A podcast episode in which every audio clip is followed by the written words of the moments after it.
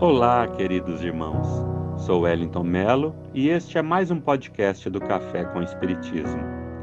Allan Kardec, após nos exortar a amar ao próximo, no capítulo 11 de O Evangelho segundo o Espiritismo, nos mostra a mesma necessidade de também o fazermos com relação aos inimigos no capítulo posterior. Observemos trechos do item 3. Se o amor ao próximo é o princípio da caridade, amar aos inimigos é sua aplicação sublime, porque essa virtude constitui uma das maiores vitórias conquistadas sobre o egoísmo e o orgulho. Amar aos inimigos não é, pois, ter por eles uma afeição que não é natural, uma vez que o contato de um inimigo faz bater o coração de maneira inteiramente diversa que o de um amigo. Mas é não lhes ter ódio, nem rancor ou desejo de vingança. É perdoá-los sem segunda intenção e incondicionalmente pelo mal que nos fizeram. É não opor nenhum obstáculo à reconciliação. É desejar-lhes o bem em vez do mal. É alegrar-nos em lugar de aborrecer-nos com o bem que os atinge é estender-lhes a mão prestativa em caso de necessidade, é abster-nos por atos e palavras de tudo o que possa prejudicá-los, é, enfim, pagar-lhes em tudo o mal com o bem, sem a intenção de humilhá-los. Todo aquele que assim fizer, cumpre as condições do mandamento: amai os vossos inimigos. Ponto extremamente delicado e presente em boa parte das relações é a questão da ofensa, da mágoa, do milindre, do ressentimento e do ódio. Jesus, ao recomendar o perdoar não sete, mas setenta vezes sete cada ofensa, nos mostra o que a neurociência vem comprovando, que quem se liberta sempre é quem perdoa, pois prossegue leve, mais feliz, sem infectar-se com os germes da mágoa e do rancor, enquanto que quem carrega mágoa e ressentimentos se auto-envenena aos poucos. É também muito comum pensarmos que perdoar é só para almas grandiosas, espíritos evoluídos, Eis aí um grande engano, pois é justamente a vivência das virtudes que conferem grandiosidade e elevação, e não o contrário.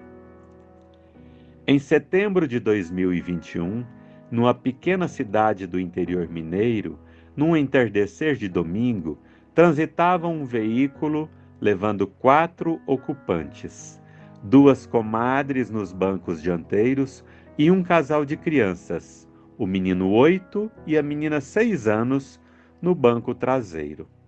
Filhos da senhora que ocupava o banco do passageiro. Iam em direção a um local de caminhadas e levavam também vários brinquedos, como patins e outros mais, para que as crianças brincassem enquanto as adultas caminhassem. Ocorre que a viagem do quarteto interrompeu-se quando um motociclista tentando atravessar a avenida, chocou-se contra o carro. Com forte impacto, a menina escapou do cinto de segurança e bateu com a cabeça no teto do veículo, sofrendo traumatismo craniano com perda de massa encefálica. Os demais ocupantes não se machucaram, mas o motorista, aliás, o motociclista, ficou desacordado com a batida e o tombo além de escoriações e uma fratura. Levados para a única instituição de saúde daquela cidade, constataram a gravidade de ambos e a necessidade de transferência para outra cidade. A mãe da menina, vendo que a ambulância demorava a partir, foi questionar a razão, pois sabia que cada minuto era importante para salvar a vida de sua filha. Então, lhe informaram que aguardavam a liberação de vaga para o rapaz, pois ambos iriam na mesma ambulância. Tentem se colocar no lugar dessa mãe. O que pensar?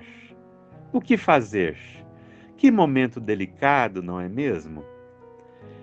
Mas ela compreendeu que precisavam esperar, pois eram duas vidas precisando de socorros.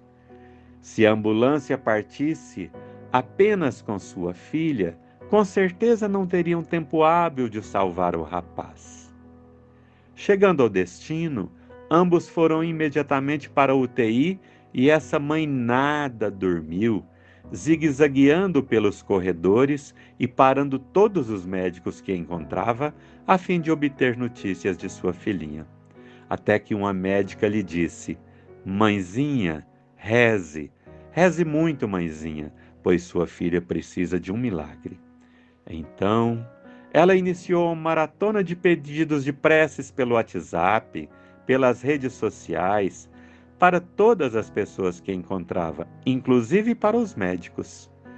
Foi aí que se lembrou do rapaz e pensou: e a mãe dele? Ela deve estar tão aflita quanto eu.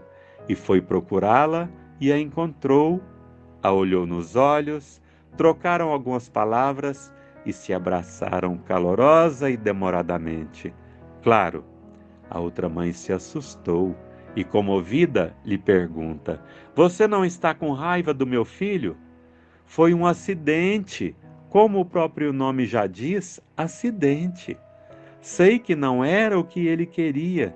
Não, não estou com raiva de seu filho, mas vamos rezar. Os dois vão sair dessa. Na cidade das duas, a comunidade se mobilizou para se encontrarem numa das praças às 18 horas para juntos orarem pela menina. E uma multidão se reuniu e rezou, apenas pela menina e sua mãe, pois estavam muito inflamados contra o rapaz. Ninguém falou em rezar por ele, mas estavam profundamente sensibilizados pela menina. Então, no dia posterior, tão logo ficou sabendo, foi nas redes sociais e agradeceu a todos que oravam por ela e sua filha e fez um pedido. Continuem a orar, mas daqui para frente incluam também o rapaz e a mamãe dele, pois, como nós, todos estão sofrendo muito.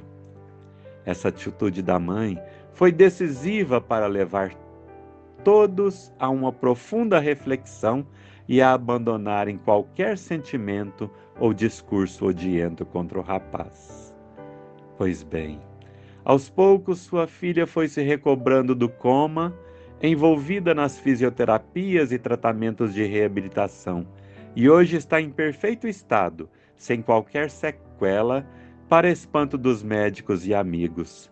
Os médicos disseram que a massa perdida era apenas de preenchimento e não comprometeu nada do corpo de sua princesa. Também o rapaz recebeu alta hospitalar em perfeito estado. Será que o resultado seria o mesmo se essa mãe tivesse alimentado mágoa, ódio ou vingança? Acreditamos que não. Observe que se trata de uma pessoa como eu, como você, comum, que optou por perdoar e, assim agindo, abriu as portas dos céus e uma chuva de bênçãos alcançaram sua filha, o rapaz, a mãe dele e todos os corações de uma cidade inteira. Vale a pena perdoar, querida irmã e irmão, pois perdoar é amar, e só o amor cobre a multidão de pecados. Muita paz.